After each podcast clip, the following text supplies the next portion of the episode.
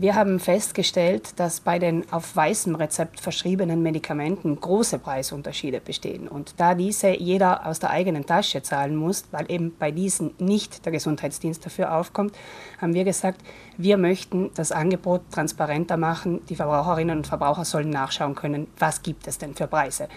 Denn die Unterschiede sind wirklich beträchtlich.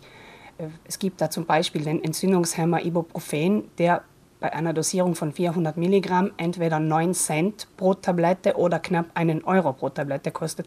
Das ist ein Preisunterschied von 92 Prozent. Fazit. Teilweise extrem überhöhte Preise für rezeptfreie Medikamente, die das Haushaltsbudget unnötig belasten, vor allem auf lange Sicht, wenn jemand ein Medikament über längere Zeit oder ständig verwendet. Großes Sparpotenzial besteht auch bei anderen rezeptfreien Medikamenten. Es gibt dann auch noch zum Beispiel antibiotische Cremen, die beim einen Hersteller 9,30 Euro kosten, beim anderen 15,40 Euro. Da spare ich auf einen Schlag 5 Euro. Das sind nicht unwesentliche Beträge. Der Preis eines Medikaments, erklärt Gunde Bauhofer, hängt von mehreren Faktoren ab. Zum einen gibt es unterschiedliche Klassen von Medikamenten und dann gibt es noch unterschiedliche Verschreibungsarten bezahlt das der Gesundheitsdienst? Muss ich selber dafür aufkommen? Brauche ich ein Rezept? Brauche ich kein Rezept? Ganz stark vereinfacht gibt es eben solche, die der Gesundheitsdienst zahlt, solche, die ich auf Rezeptpflicht selbst bezahlen muss und dann gibt es jene, die man einfach so über den Ladentisch over the counter kaufen kann. Diese letzten dürfen beworben werden, dürfen auch online gekauft werden und die gibt es auch außerhalb der Apotheken, zum Beispiel in den Gesundheitsecken im Supermarkt oder in den Paraapotheken. Para-Apotheken und auch Online-Apotheken dürfen nur rezeptfreie Medikamente verkaufen, sogenannte Over-the-Counter-Medikamente, kurz OTC. Beim Kauf zu beachten ist, dass sich der Preis je nach Anbieter ändert. Und es gibt auch nicht nur ein Preisvergleichsportal für rezeptfreie Medikamente. Wir haben im Internet recherchiert und eine ganze Menge anderer Vergleichsrechner gefunden, die solche OTC Medikamente vergleichen. Vielfach könnte ich dann direkt vom Preisvergleich zum Online-Kauf springen. Hier gilt aus Verbraucherschützersicht die alte Weisheit, dass man etwas vorsichtig sein muss mit dem Ranking, denn der Listenführende könnte dort sein, weil er wirklich der günstigste ist, oder aber er könnte dort gelandet sein, weil er zahlender Kunde des Vergleichsrechners ist.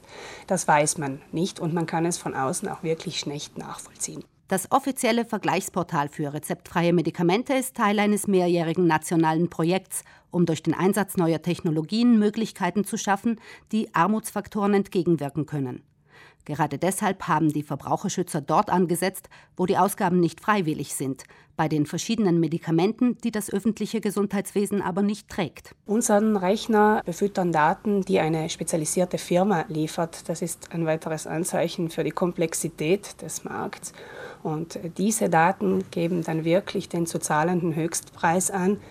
Es kann von diesem Preis noch einmal ein Skontoweg kommen, den die einzelne Apotheke gewährt, aber das ist wirklich der höchste Preis, den ich dann zahlen werde.